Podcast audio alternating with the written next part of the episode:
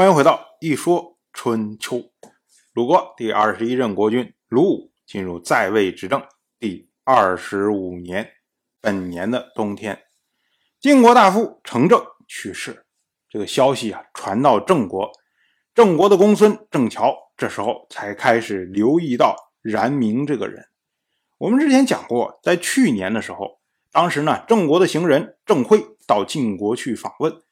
那么程正就问起郑辉说：“怎么才能让自己降级？”郑辉呢不知道怎么回答。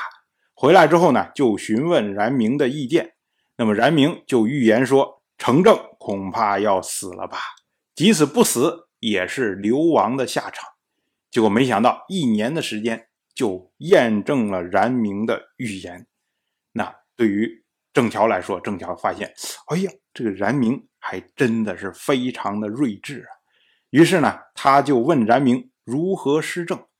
冉明回答说：“啊，视民如子，见到不仁的人就诛杀，好像鹰隼追逐鸟雀一样，毫不留情。”冉明的意思就是，对民众好的时候就要好到极点，但是对不好的人不需要留情，要果断处置。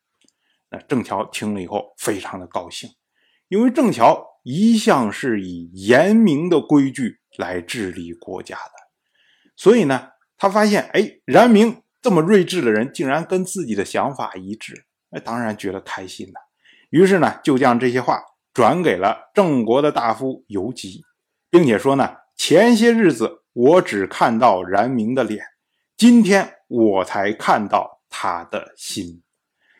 我们要说啊，冉明这个人呢，据说是面目比较丑恶，所以呢，大家一眼就能看见，哎呦，这长得挺丑的一人。但是呢，没有想到他是面恶心善内心有睿智啊。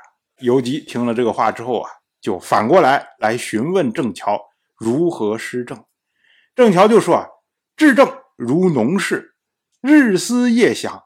想怎么开始，想怎么做成，早晚都按想好的来做，没有想好的就不盲目做，这就好像农田有田埂一样。那这样做下来，过错就很少了。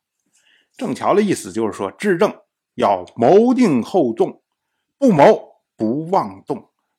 那他以田地来比喻，就是以谋定来比喻田埂。田地是用田埂来划分的，那么你这个事情要做还是不做，就是以谋定还是没有谋定来划分。同样是本年的冬天，魏国的先国君魏看开始有想法。我们说魏看之前被魏国驱逐出来，后来呢流亡去了齐国，如今呢晋国和齐国之间和解，所以呢晋国的国君晋彪提议魏国将魏看安置在夷夷。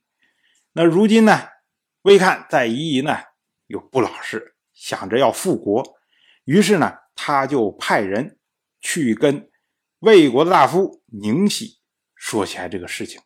那宁喜呢，当时就同意了。我们要说啊，早在五年以前，宁喜的父亲宁直去世的时候啊，就一直嘱托宁喜啊，说当年魏看被驱逐，哎，就是我有份参与的。所以呢，国际间都说是我把国君驱逐的。宁喜，你作为我的儿子，你一定要让国君回国，帮我掩盖这个罪恶。所以如今呢，魏看提出来要复国，那宁喜呢，他为了父亲，自然不会拒绝。魏国大夫太叔仪听说这件事情以后啊，就感叹说：“呜呼，《诗经》所谓‘我功不悦，皇恤我后’。”他引用的这句《诗经》啊。是出自北风古风，意思呢就是我身都不能见容，哪儿还有暇顾及我的后人？那用来说宁喜的话，意思就是说你难道不打算顾及你的后人了吗？所以呢，太叔仪他接着说啊，宁喜是不顾及他的后人了吗？这样可以吗？恐怕是不行的吧。君子行动要考虑结果，还要考虑后续啊。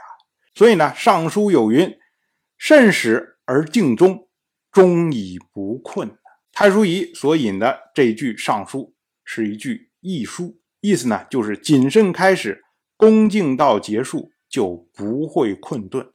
放到宁喜身上，就是宁喜，你现在已经以现在的魏国国君魏飘作为国君，你已经认他为君了，你这是已经谨慎开始了，那你当然要恭敬的把他作为国君到他结束啊。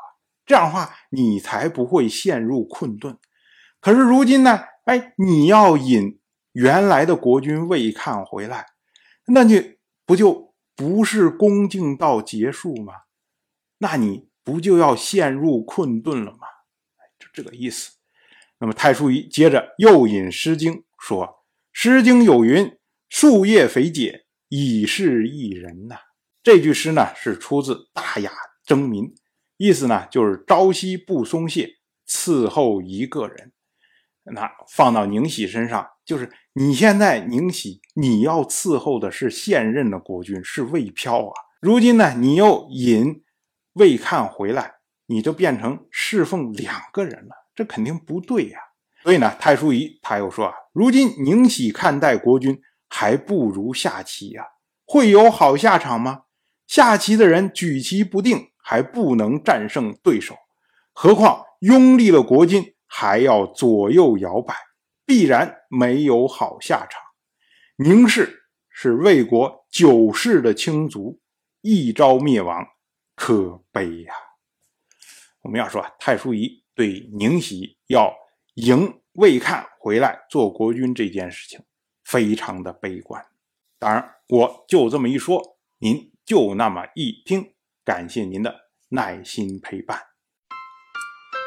如果您对《一说春秋》这个节目感兴趣的话，请在微信中搜索公众号“一说春秋”，关注我。您不仅能得到《一说春秋》文字版的推送，还可以直接和我互动交流。我在那里等待您的真知灼见。